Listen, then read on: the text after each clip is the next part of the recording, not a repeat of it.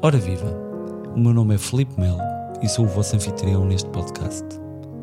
Quando recebi este convite da Fundação Carlos de Gulbenkian, confesso que fiquei aterrorizado a pensar que possivelmente não estaria à altura do desafio. Porém, antes de declinar, pensei na oportunidade que estaria a desperdiçar. Afinal, ia ter a possibilidade de conversar e de aprender com pessoas que admiro muito, pessoas com mentes brilhantes e inspiradoras. Pensei também que, se por acaso estiver alguém desse lado a ouvir, terá muitas das mesmas perguntas que eu tenho para os nossos convidados. Quando procurava o nome para este podcast, encontrei uma frase que me intrigou numa entrevista da enorme Maria João Pires. Dizia algo como: Uma das minhas primeiras memórias foi a descoberta do som. Ora, fiquei a pensar no momento em que cada um de nós que gosta de música ou a escolheu como profissão tem essa descoberta. Cheguei assim ao título que espero não seja muito pretencioso: A Descoberta do Som.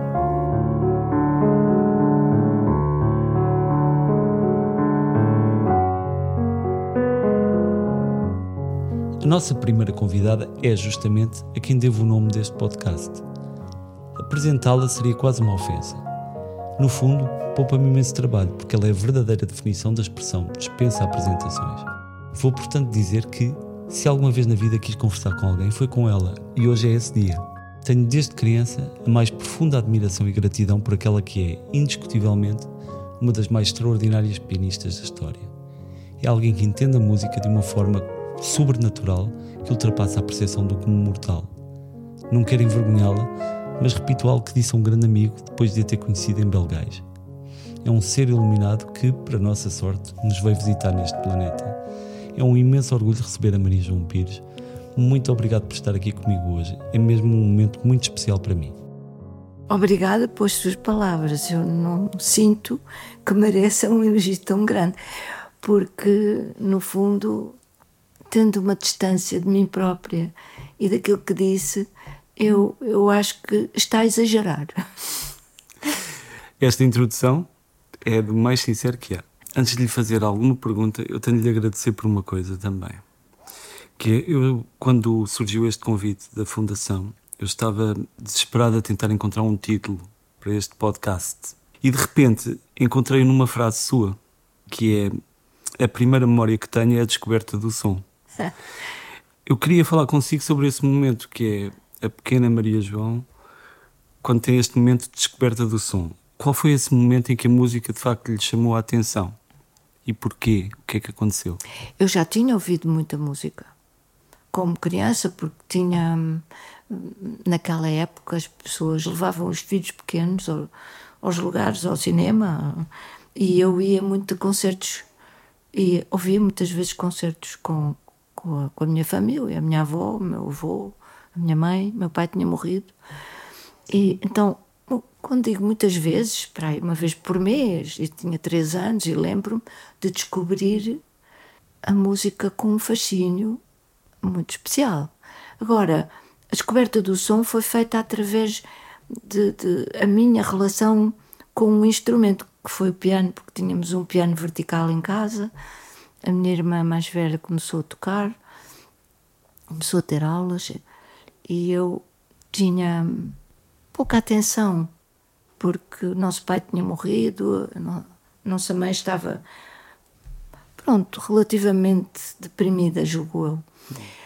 Ou triste, ou não, não teve mais aquela alegria de, de, que tinha antes, não é?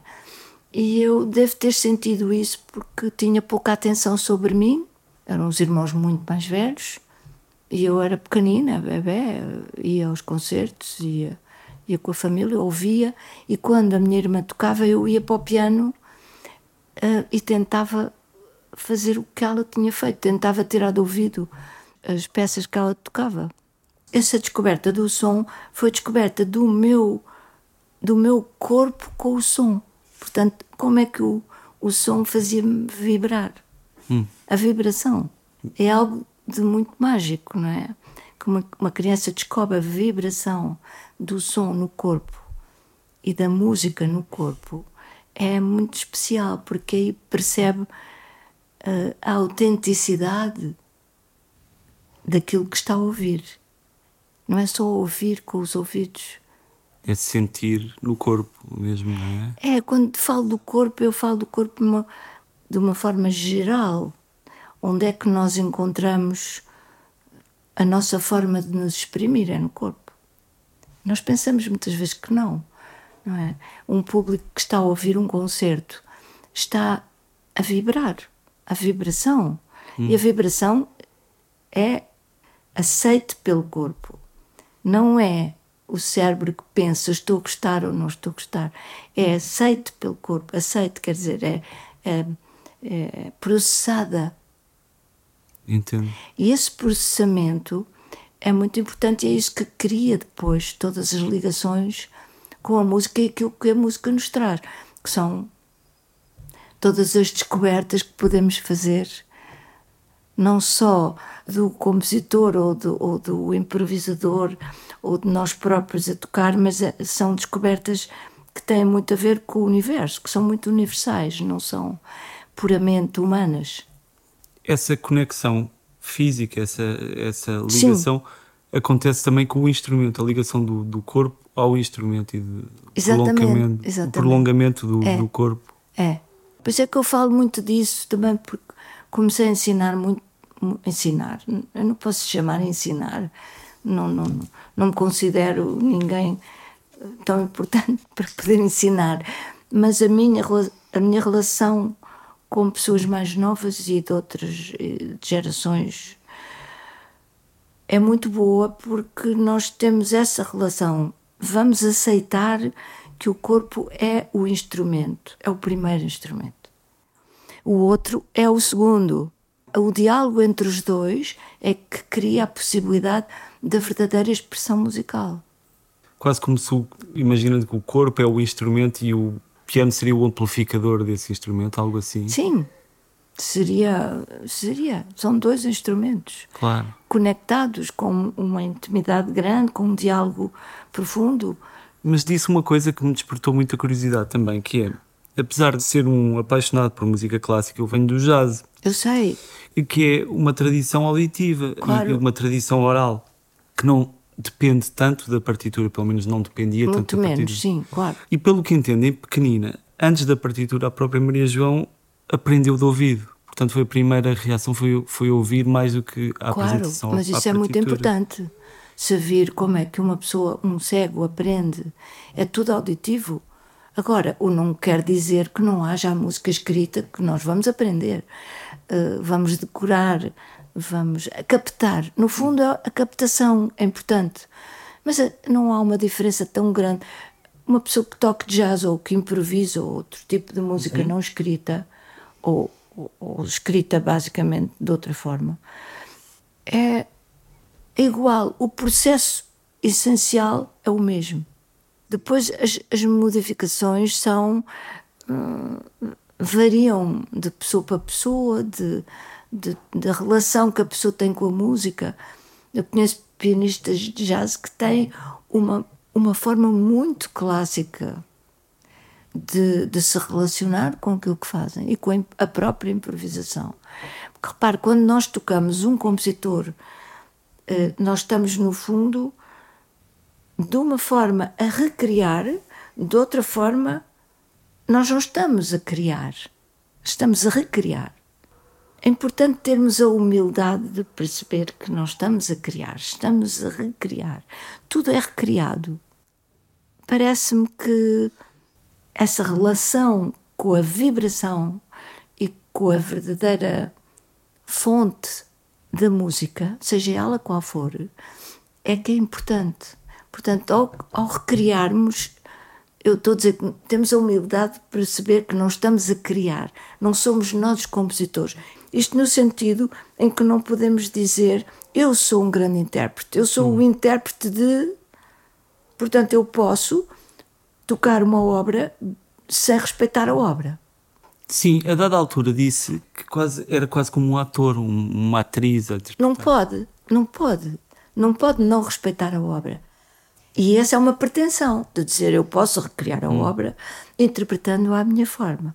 Não pode, porque não está a respeitá-la. No momento em que está a aceitar o limite da obra, o limite quer dizer, não quer dizer que a obra seja limitada, hum. mas o limite do respeito pelo aquilo que foi escrito, nesse momento a liberdade existe.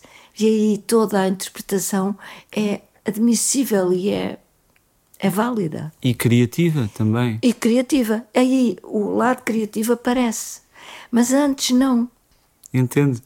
Hum, e também me parece que muitas vezes, e especialmente há muitos anos atrás, mas ainda prossegue, havia aquela questão dos pais obrigarem as crianças a aprender piano e etc. Mas parece-me, no seu caso, foi uma espécie de um chamamento. Não, no meu caso não fui obrigada a nada, antes pelo contrário. A minha mãe não estava com muita vontade que eu tocasse, porque achava que eu era muito pequenina. Pois foi uma tia que teve influência nisso e que disse: Não, tens que levar um professor, porque ela é pequenina, mas, mas já toca muito bem. Pronto, eles perceberam que, eu, que aquilo era um. Era uma coisa fácil, de alguma forma. Sim, mas tive sempre, e ainda tenho, uma certa, ainda tenho hoje, com a idade que tenho, uma certa rebeldia à escola. À academia, quase, não é aquela coisa mais formal. Aquilo que não tem sentido. Eu, eu adoro o ensino e adoro abraçar o ensino, seja para eu aprender ou para eu ensinar, mas sempre tem, para mim tem que ter um sentido. As teorias têm que ter um sentido, têm que se aplicar na hora de uma forma diferente a cada um. Portanto, têm que ser criativas sempre. Faz todo o sentido, é quase como trabalhar a forma, todas as coisas que estão à volta da música, Sim. não só. Digo isto pelas pequenas vezes que a vi a ensinar, são, são questões muito mais filosóficas ou, ou abstratas. Eu sei, eu, eu quase que ponho de parte toda a teoria, porque me parece que ela é muito, reduz muito a, a situação. Não, de, não nos deixa. Estamos a, a, a, querer provar alguma coisa porque a análise musical é esta. Eu adoro a análise musical quando é feita por pessoas criativas, mas ao estar a usar a análise para certas coisas e não darmos uma visão, não termos uma visão mais larga e mais abrangente de, de, do significado profundo, não é? Tem tudo a ver com tudo. Sim, quando se fala sobre coisas muito concretas, há uma tendência a não trabalhar aquela pessoa em particular, não é? É uma espécie de arranjar uma fórmula que funcione para toda a gente e que no é. fundo não funciona para ninguém. No fundo, na arte, nada justifica nada. Por isso, hum. uh, nós não podemos justificar um erro de interpretação que estamos a fazer porque a teoria diz que é assim ou porque a partitura, Sim. a partitura tem que ser respeitada 200%, só que respeitar uma partitura é tomar aquilo como um, uma indicação. É uma indicação, não é uma verdade. Vamos por ali, depois é que vamos descobrir, não é, não está lá escrito. Sim, e eu ainda tenho outra pergunta para lhe fazer sobre o início, que tem muito a ver com isto eh, também. Existe aquele famoso registro seu a tocar piano aos 5 anos, e o que eu reparei ao ouvir é que há uma maturidade e um som no instrumento. Portanto, mais do que falar de técnica, ou que seja, falar do som, que parece que já tocava piano há imensas vidas atrás. o que eu quero dizer é que não há aquele fogo de artifício, não há o virtuosismo gratuito, aquelas coisas que normalmente hoje em dia são muito famosas na internet, que aparece sim, uma criancinha. As coisas mudaram muito agora, sim, Mas verdade. há uma espécie de uma serenidade, assim, uma coisa sábia, que vinda de uma criança de 5 anos é, para mim, o conceito de prodígio, que é uma espécie de uma alma velha, uhum. ali no corpo de uma pessoa uhum. pequenina. E a minha pergunta é, tem a ver com isto. E já me respondeu de alguma forma, porque sempre foi meio rebelde, mas se, se conseguia inserir no contexto normal da sociedade, ela sempre sentiu que havia ali qualquer coisa que não, não era muito normal. É. Sim, não sei, eu não tenho noção. Eu acho que quando nós introduzirmos as coisas às crianças da forma certa, eh, que as crianças tornam-se imediatamente maduras, têm uma maturidade diferente. A criança, no fundo, é muito pouco estimulada, é muito estimulada em muitas coisas, mas muito pouco numa verdade mais não sei dizer a palavra, nem é filosófica, nem é mística, nem é uh, de, de, uma verdade da existência. Há qualquer coisa na existência que é muito secreto e que nós podemos ter acordado ou ter, ter tido a percepção dessas capacidades. Acha que a quantidade gigante de estímulos que hoje em dia são, de alguma forma, um inimigo dessa introspeção necessária para se chegar a algumas verdades que, se calhar, Acha que é mais difícil ou mais fácil? Eu não estou a dizer mal do tempo moderno, não gosto de dizer porque é, é, muito, é um bocadinho estúpido. Só que há um fenómeno que acontece, é que a nossa relação com o corpo já não é a mesma. O nosso corpo passou a ser muito menos usado. É muito usado para coisas muito básicas, mas não é usado como um instrumento. E a produção do som, ou a capacidade de, de todos os nossos sentidos, da visão, daquilo que vemos, da harmonia, pronto, daquilo tudo que nós aprendemos antigamente sobre arte, o que é arte, ninguém sabe o que é arte. No fundo, todas as descrições da arte são, são muito limitadas. Não, não conseguimos falar de arte com palavras Sim. de forma a ser suficiente para podermos compreender. Posso estar enganada, pode haver descrições extraordinárias que há, mas hum, não chegam a, ao ponto em que nós conseguimos uma pessoa, por exemplo, um extraterrestre, pudesse compreender o que é arte. Sim. Isto é a minha ideia.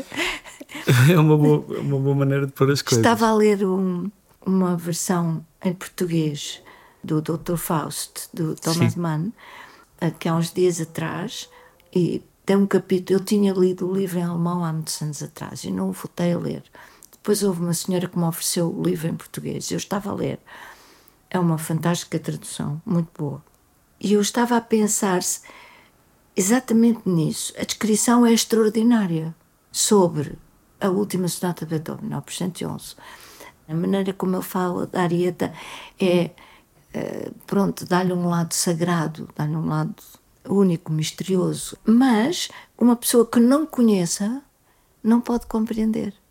Se não ouviu, hum. é difícil poder compreender. Como se as palavras não transmitissem a experiência sensorial, quase. Será isso? Aí entra essa minha. aquilo que eu falo da relação com o corpo. Relação com o corpo hum, muito desenvolvida mais desenvolvida do que aquilo que nós imaginamos num desportista que conhece todos os músculos, todos os nervos, todos os. Mais do que isso, para lá disso, algo que é tornar material aquilo que é imaterial. Portanto, dar-nos a, a, capacidade de compreender. Sim, é, é que é ao mesmo tempo uma coisa tão abstrata e tão concreta porque é necessário o corpo para transmitir. É quase isso, não é? a existência dos nossos sentidos uh, explica isso. Tudo que vemos, ouvimos, tocamos, sentimos, vem dos nossos sentidos. Sim. É o instrumento que faz com que entra, não é? Entra. A porta é outra, não é a porta mental. Entra por outra porta.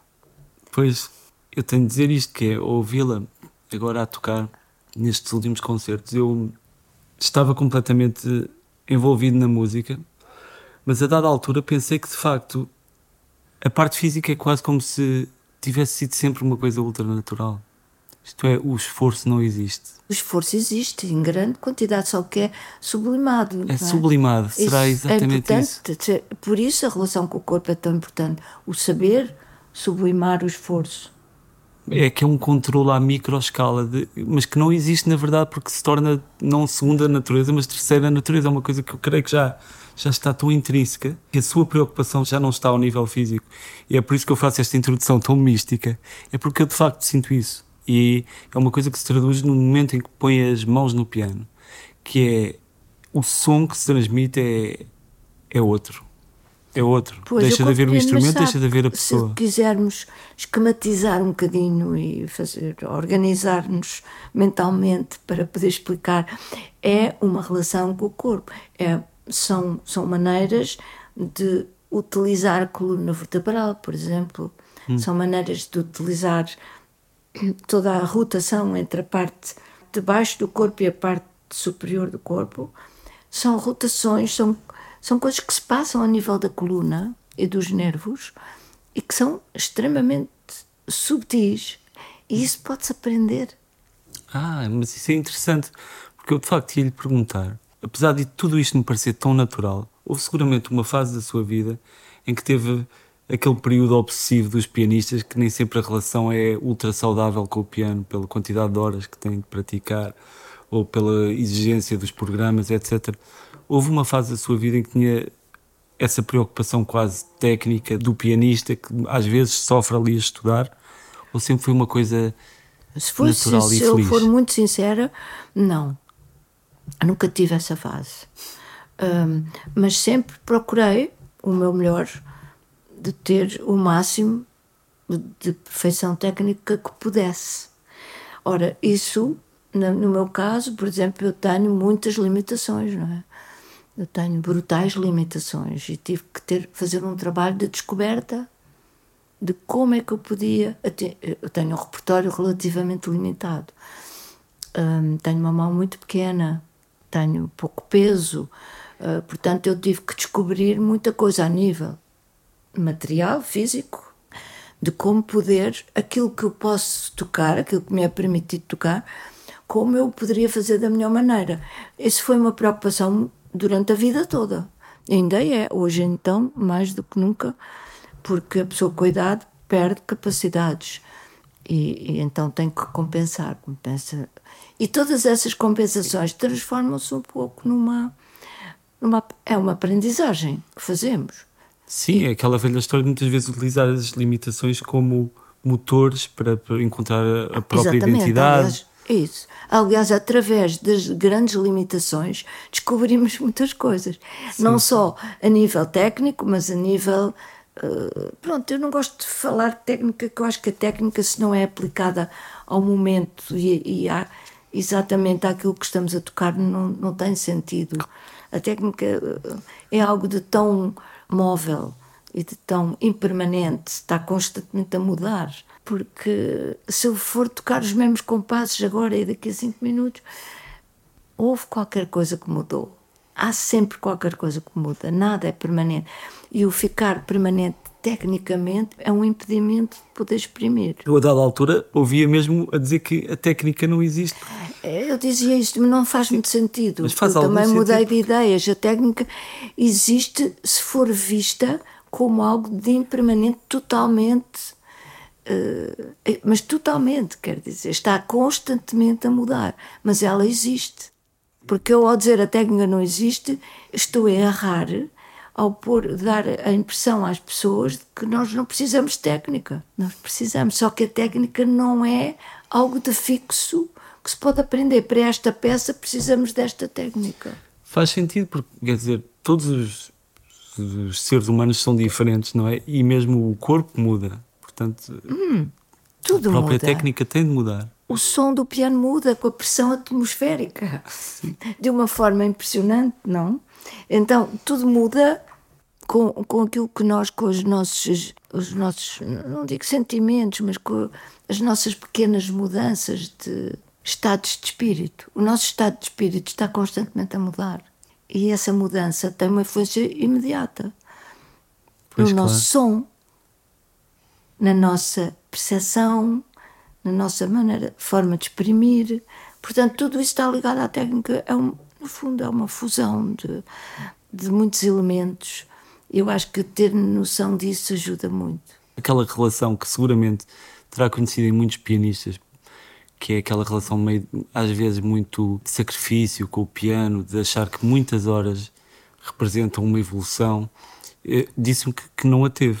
Dessa forma, sempre foi uma relação, diria que feliz, pelo que eu- Sim, sim, eu sempre adorei trabalhar.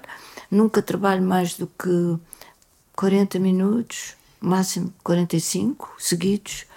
Hum, e durante um dia, mesmo que eu esteja com muito trabalho, o meu máximo são 3 horas. Isso é, é muito inspirador saber, porque há muita gente que sofre muito com o. Porque sabe que o nosso cérebro cansa. Então, Sim. a pessoa que, que trabalha sem estar completamente entregue à, à construção de algo, o que é que acontece? Entramos num hábito, entramos numa repetição. Estamos a aprender uma coisa de uma forma eh, pouco inteligente e pouco.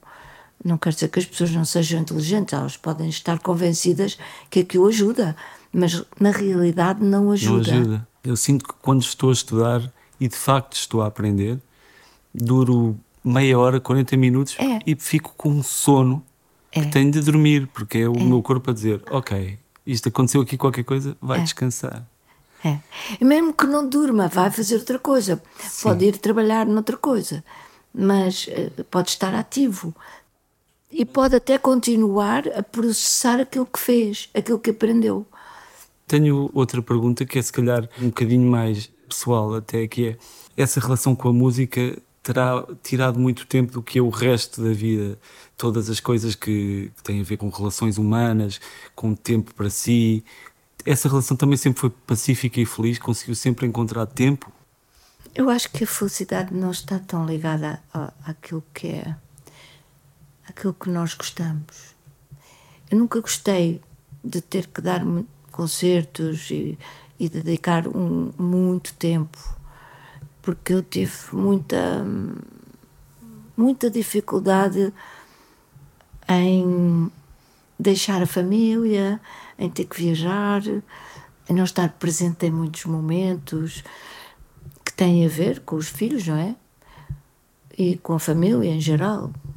E nós, quando temos uma carreira, principalmente quando temos que viajar o tempo todo, há muita coisa que, que, que se perde, que, que não está lá. Em que nós temos a sensação de ter falhado.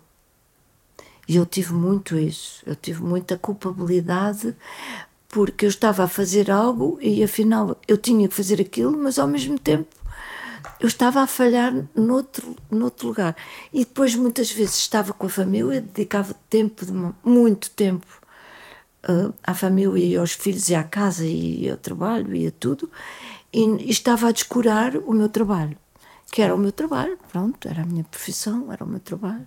Há sempre estes dois lados que estão à, à luta. lados que estavam à luta. Então eu tive muita culpabilidade nisso, mas depois descobri também era um pouco uma estupidez porque nós encontramos a felicidade naquilo que fazemos, naquilo que temos que fazer, naquilo que estamos a fazer, naquilo que, que tem que ser.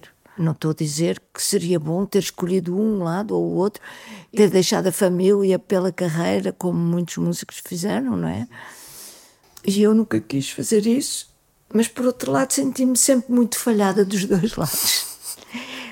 Mas a felicidade vem muito de nós tentarmos compreender que culpabilizar não é a solução.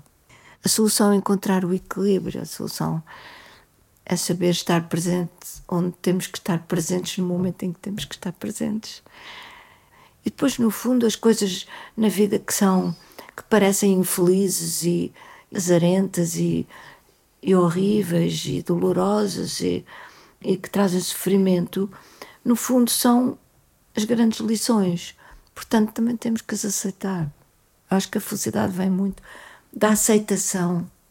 Sim, aqui esta conversa poderia levar-nos diretamente ao Schubert. Mas eu ainda tenho É perguntas para lhe isso. fazer. Mas antes de chegar ao Schubert, eu queria lhe perguntar acerca também de outra coisa que disse. A dada altura, disse que culpava o senhor eh, Chopin porque criou os recitais de piano, não é? E, e que são sempre assim momentos de maior responsabilidade, de maior peso para o pianista. Eu queria partilhar consigo uma coisa, que é, eu tenho uma luta com a forma como o ensino da música funciona. A minha primeira aproximação ao piano foi, foi também através da música clássica e só toquei com pessoas muitos anos mais tarde, depois de ter começado a tocar piano. A questão de se começar por se tocar sozinho e só mais tarde com pessoas fez com que eu tivesse mudado para o jazz, porque tocar com pessoas é mais divertido, o erro é muito mais aceito e é transformar o erro noutra coisa. E percebi que esta pressão de tocar sozinho faz com que muita gente abandone a música e abandone o piano. Isto foi uma coisa que eu sempre senti e de repente ouvia a verbalizar isto, quando disse qualquer coisa como não se deve deixar uma criança sozinha num palco. Uma criança, sim, julgo. Sim, Sim. um adulto, tudo bem. Sim, o processo natural será um- uma criança tocar num contexto com outras crianças ou fazer música onde a responsabilidade é menor e depois, pouco a pouco, é a mesma coisa que um pequeno ator que não vai fazer um monólogo do Shakespeare. Mas sabe, Filipe, eu acho que não se trata de responsabilidade. Trata-se de equilíbrio. Porque uma criança tem que aprender a ouvir e a comunicar com o seu ambiente. Uma criança que ponha à frente de um instrumento, a tocar um instrumento sozinha, é uma criança que vai descobrir as coisas sozinha, o que não é saudável. Hum. Para a criança, ela não vai ouvir o outro. Exato. A percepção que ela necessita para poder ter um, um verdadeiro, uma verdadeira comunicação importante com o mundo que o rodeia, e neste caso através da música, uhum. a criança não pode fazê-lo sozinha, porque aí estamos a, a fechá-la, a isolá-la, quando ela é um, é um ser comunitário. Nós uh, vivemos em comunidade. Pois. Não estamos a querer transformar uma criança num solitário de propósito. Não quer dizer que ele não venha, essa criança não venha a ser um solitário. Sim. Pode vir até. Mas que seja por opção, não é? Mas que Ou seja que... por opção e que seja natural. Agora, uh, tentar retirar a criança de, do lado comunitário e da sua natureza comunitária está errado. Sim, e mesmo da natureza lúdica do que tudo, é a música. Tudo. Eu quando ponho crianças, por exemplo, ao piano, pequeninas, eu nunca, nunca sento uma criança ao piano, ponho-as de pé, nunca uhum. sentadas, porque o, o facto de se sentar está demasiado aplicado, já está a fechar qualquer coisa. De pé, e com uma história, vamos criar uma história juntos, três, três crianças com o teclado, cada uma tem um, uma parte. É um jogo. É um fundo. jogo. E isso é uma forma melhor. A criança vai ouvir o outro, vai dizer: Ah, mas tu fizeste isto ou aquilo. Criança, podem ser muito pequeninos ou um bocadinho mais crescidos, não importa. Mas importa que eles aprendam a fazer a coisa em conjunto sem julgar, sem criticar, sem dizer a tua mão não está bem posta, o pé não está. Não, em pé. Em pé. É importante isso. A ser capaz de criar um som em pé. Pois podemos introduzir outras coisas. Pode haver um que vai por um pedal para se aprender o que é a prolongação hum. do som, etc. Podemos fazer coisas depois com o instrumento, descobrir coisas com o instrumento o que é que gostaria que mudasse na forma como se ensina tradicionalmente a música? Coisas que radicalmente podiam fazer com que mais pessoas tocassem, mais pessoas tivessem essa vontade. Olha, eu sou sincera, eu acho que há muitas pessoas neste momento no mundo a descobrir tudo isso. O que é que temos que mudar no ensino? É tudo. Basicamente tudo. Mas eu acho que há muitas escolas neste momento e, muito, e muitas pessoas, muitos músicos professores de música que estão com essa grande preocupação. E eu tenho visto até em escolas pequenas, eu tenho visto professores que estão eh, com a preocupação urgente e que fazem aulas de iniciação musical cheias de atividades e coisas que podem vir mais tarde a mudar aquele ensino que está focado numa carreira, no, no fazer bem, no tocar bem, no ser conhecido, no, no show. O show é aquilo que mata, não é? Eu tenho que, eu tenho que aparecer como? Como se eu fosse number one, como se eu fosse o melhor, como se eu tivesse sido premiado, como se eu tivesse tido todas as, eh, todas as medalhas. e os prémios eu preciso dos prémios para existir. E aí já esquecemos qual era o objetivo. O objetivo principal, o objetivo, a essência do objetivo. Quer dizer, o objetivo era termos alguma compreensão do que é arte. Hum. Já não é música. Interessa se é música ou outra coisa. A ideia com que eu fico a ouvi-la dizer isso é que teve a capacidade de mudar o sistema por dentro. Isto é, lembro que aos Claro. Foi que aos 26 que ganhou o, o concurso Beethoven. Esse concurso, ou algum que tenha feito em criança aqui em Portugal, uh, foram experiências dolorosas que me fizeram compreender que de todo eu queria ir por aí.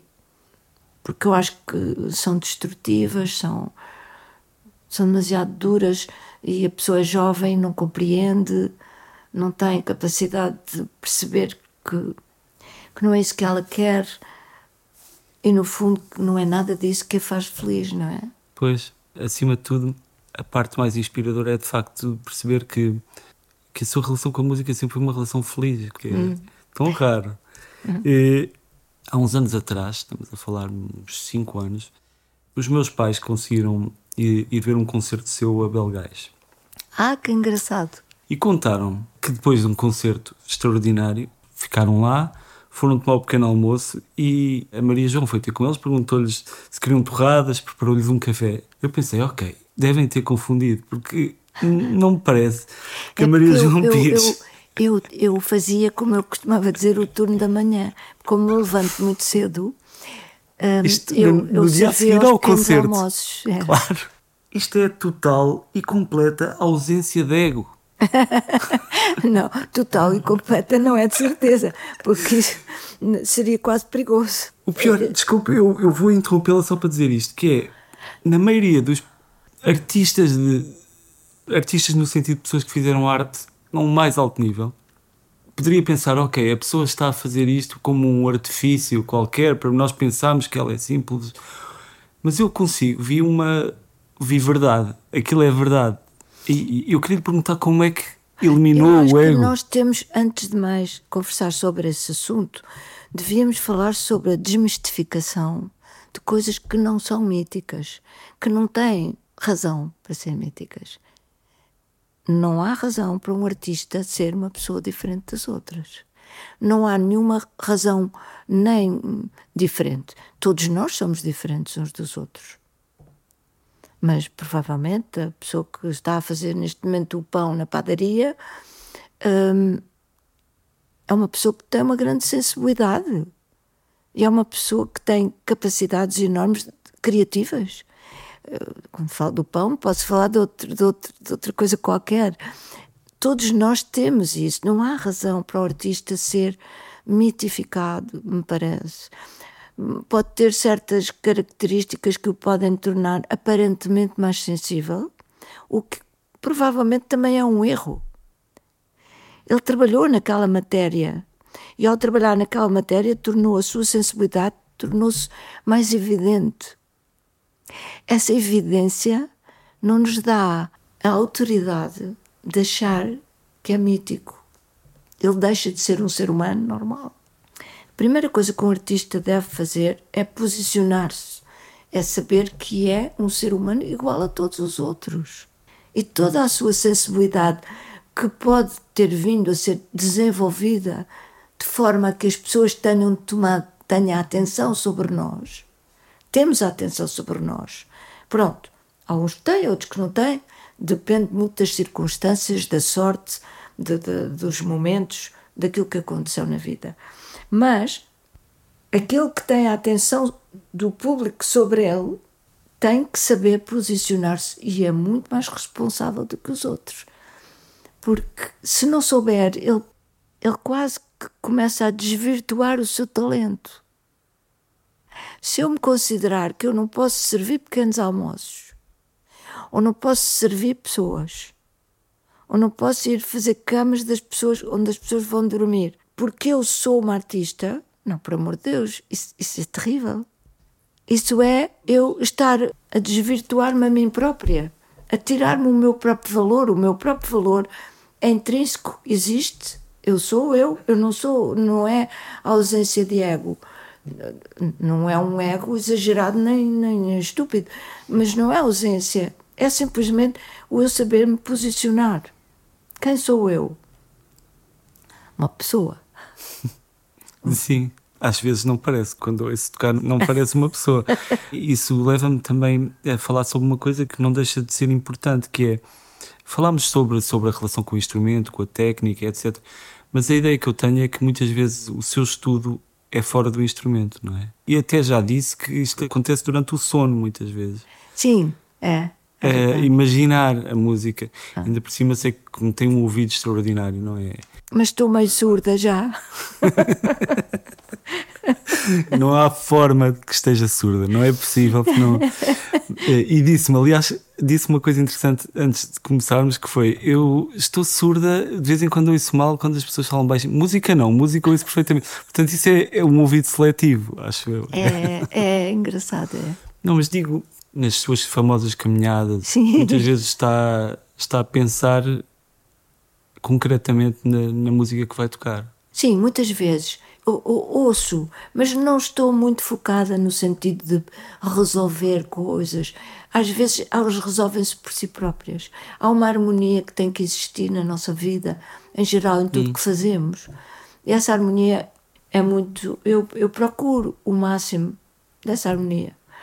Mas nós aprendemos a música também e principalmente na vida.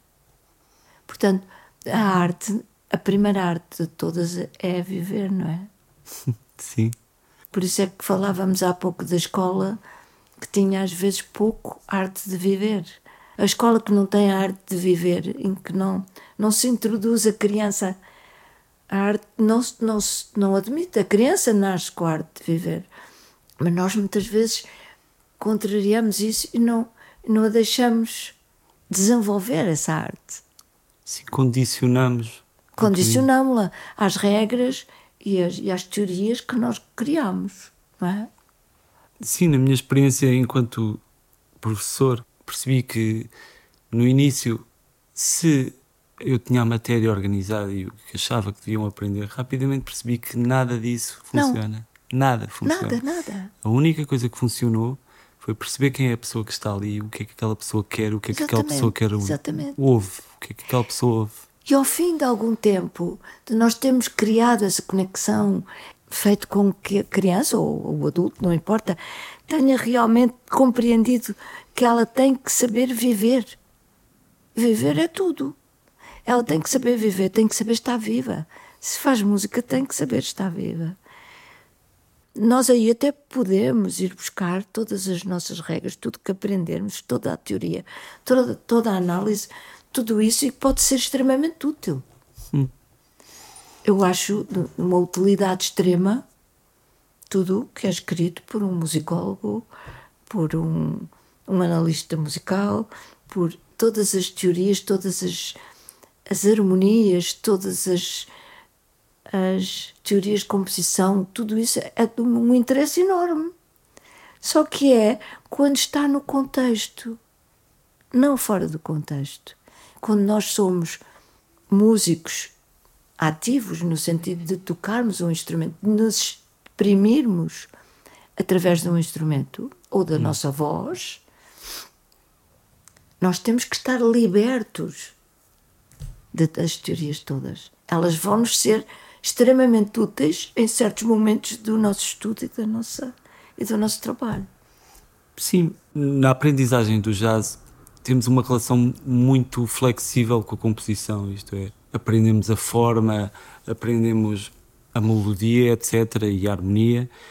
E no ensino da música clássica e no trabalho do intérprete, muitas vezes eu sinto que a relação com o compositor foi talvez um pouco mais separada. E para isto tenho de lhe dar um exemplo concreto, que é, eu sou capaz de ter tocado uma sonata sem conhecer a forma da sonata, sem saber o que é um rondô, sem saber o que é Sim. a forma alegre. Exatamente. Se as aprendeu depois de já ter uma relação com a música ou, ou se foi uma... uma... Ao, ao, mesmo tempo. Quer dizer, claro, depois já ter uma relação com a música. Eu não comecei com três anos a, a estudar harmonia nem composição, é óbvio.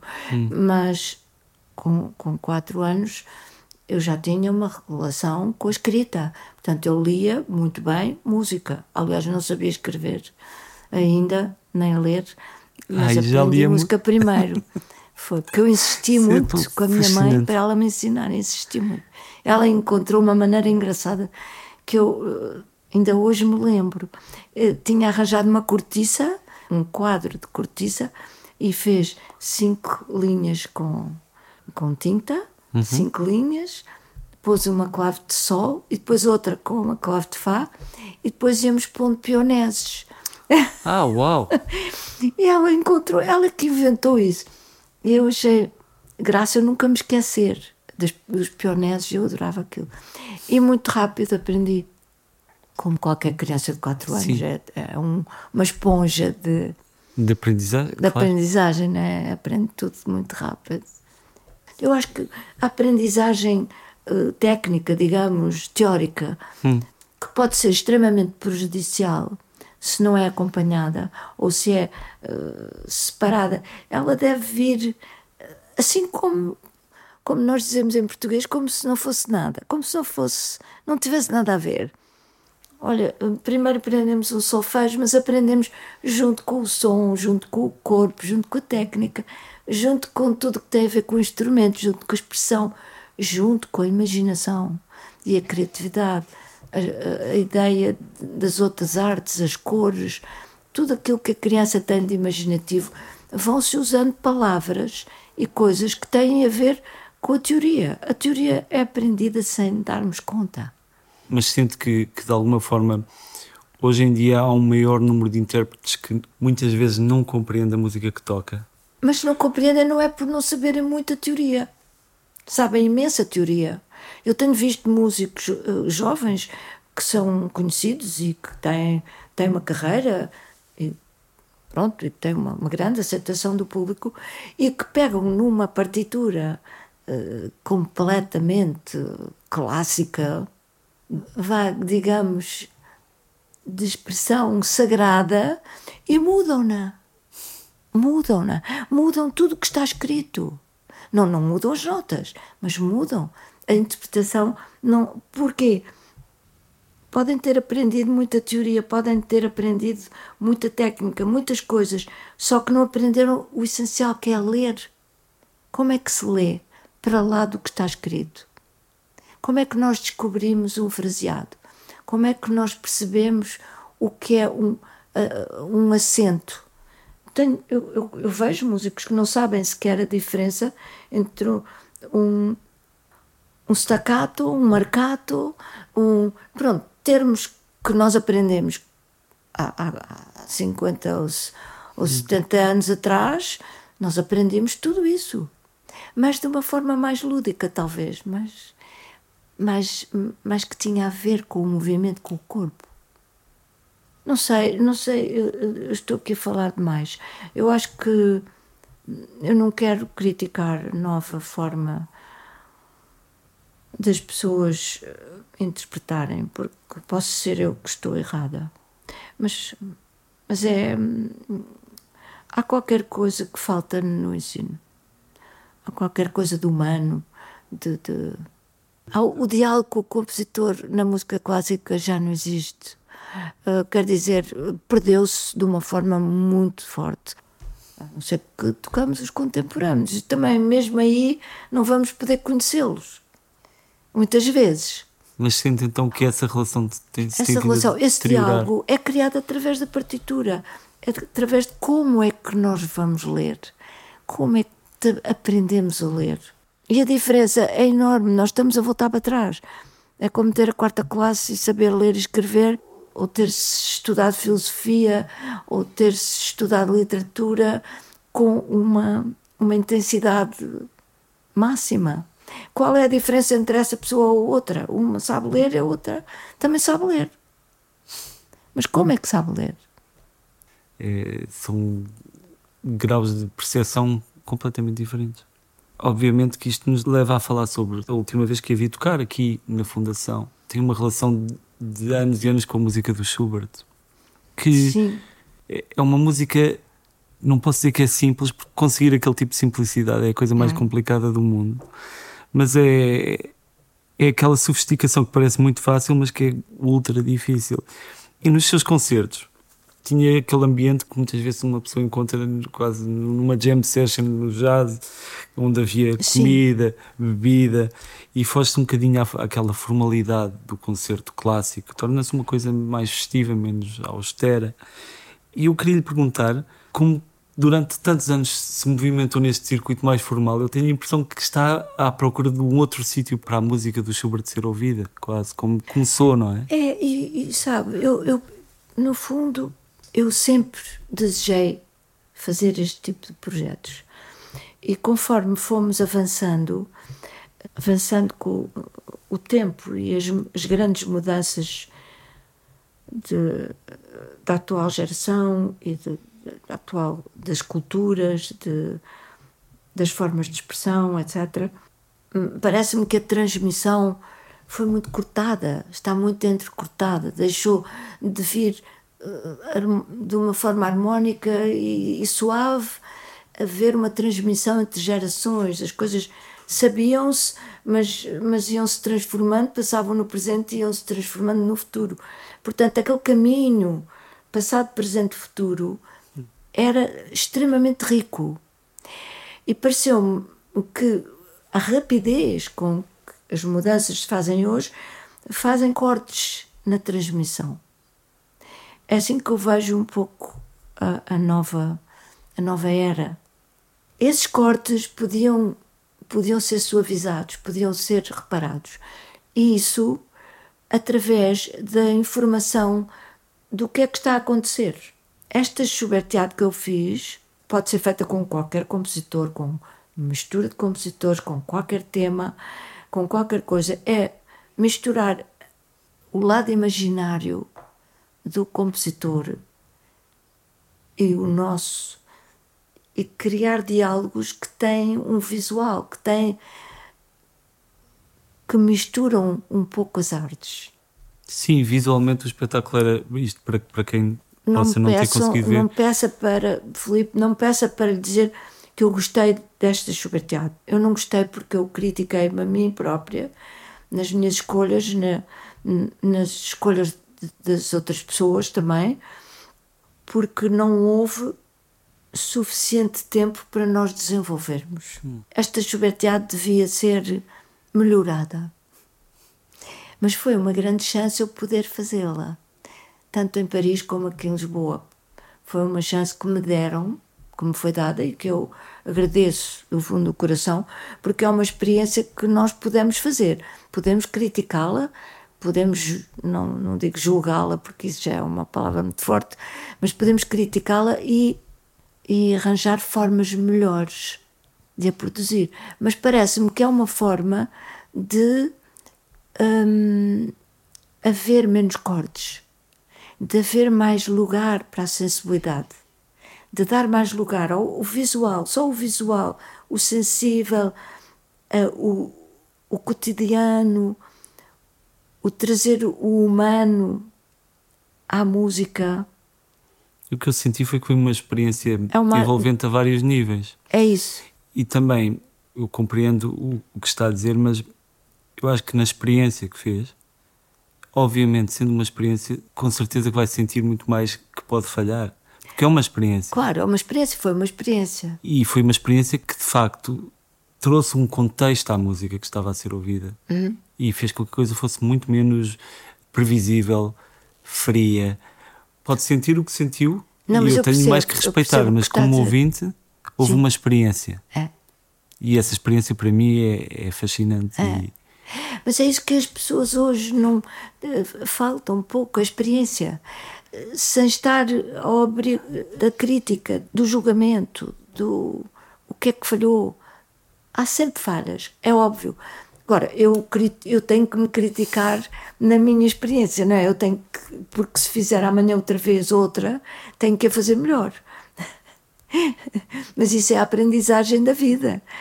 Eu nunca poderei contrariar, porque seria, seria um anfitrião extremamente rude, mas o que eu lhe posso dizer é que seguramente será difícil que seja melhor, porque quando se está a falar de arte ao mais alto nível, não há melhor, há diferente.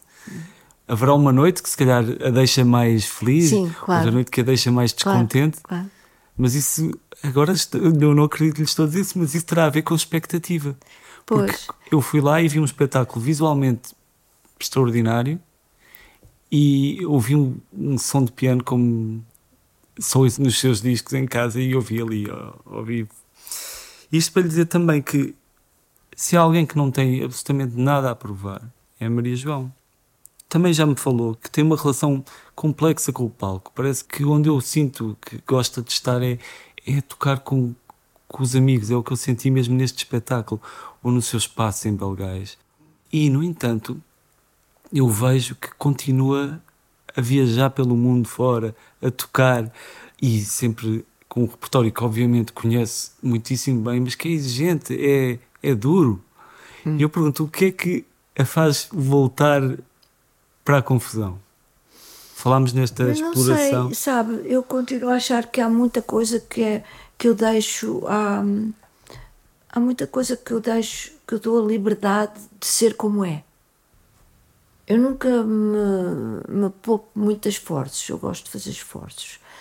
Eu gosto muito de trabalhar. Muitas vezes estou cansada e apetece-me deixar e, e, desistir, mas são momentos, porque eu, depois eu gosto de trabalhar. Eu tenho um verdadeiro gosto no trabalho, na descoberta, no trabalhar com os outros. Não se trata de amigos, não se trata de amigos, não. Não são os amigos. Quando as pessoas falam este projeto e tal, Maria João Pires com os amigos, não, eu não, não sinto nada disso. Eu não vou escolher um músico para tocar comigo no palco porque é meu amigo. Nunca. Hum. Nunca faria isso. Sim, faz, faz sentido. Parece-me que estaria errado. Não quer dizer que ele não se torne amigo ou que não seja, não fosse amigo por acaso. Mas uma coisa não impede a outra. Só que não é, não são os amigos que eu escolho. E eles também não me deviam escolher a mim porque sou amiga. Nós encontramos-nos, os encontros são importantes. Como dizia o Albert Jacquard, aquele grande cientista francês, geneticista, uma vez participou, fez uma conferência num dos cursos que eu organizei, e ele dizia: A vida são os encontros, e é verdade. Um cientista dizer isto é muito bonito. Pois é.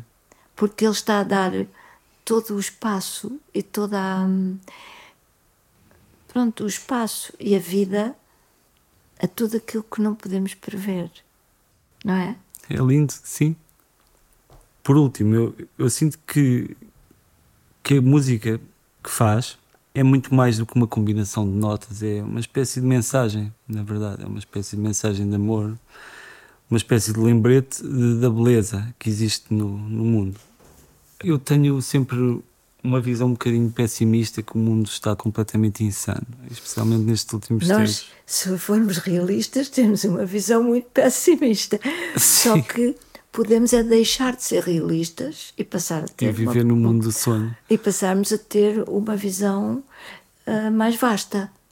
Claro, e a minha pergunta é, tinha a ver com isto: que é, qual é a sua visão do papel da música e se tem uma visão otimista do mundo e do que vem aí. Olha, este projeto que eu fiz agora aqui na Gulbenkian, em Paris, uh, Gilberto Teatro, foi uh, um início de projetos que eu gostaria de fazer nesse sentido, que é nós poderíamos ser otimistas na medida em que somos capazes de estar em comunidade e, e estarmos felizes. Estarmos em contacto com algo que é extremamente verdadeiro, que é a arte, não é? Quando é arte, tem uma grande verdade. Portanto, qualquer ação que nós tenhamos para poder repor uma harmonia nas nossas relações, na nossa visão de nós próprios e dos outros, do mundo, da nossa interferência como é que nós estamos a interferir com o mundo, inclusive todos os problemas ambientais, todos os problemas. Não ver isso como, ah, isso, como uma coisa sem importância, vendo tudo com uma grande importância. Tudo com uma grande importância. E dar uma grande importância às coisas não nos tira a felicidade, dá-nos felicidade. Portanto, pegamos uma partitura e damos-lhe uma enorme importância. E se está-nos a dar felicidade, estamos a descobrir pegamos no problema ambiental e damos-lhe uma enorme importância, em vez de uh, estarmos só a fingir que estamos a, a, reciclar ou a fazer as coisas bem feitas ou que pensamos ou que estamos a pensar ecológico, não, estamos só a fingir. Não, vamos dar uma grande importância. Dar uma grande importância é sempre dar o máximo de nós, o esforço.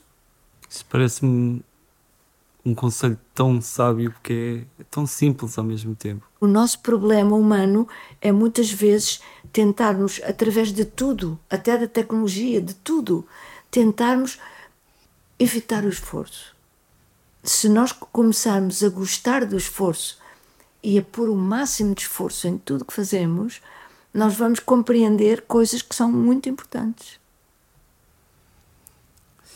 E parece-me que é a melhor maneira de nós fecharmos esta conversa. Está bem. Eu, Muito obrigada, Filipe. Eu tenho-lhe agradecer tanto porque foi mesmo um momento bonito Podemos continuar no outro dia. Espero que sim. Eu gosto muito de conversar com pessoas inteligentes. Então eu vou arranjar uma para conversar consigo. Está bem. Muito obrigado. Obrigada eu.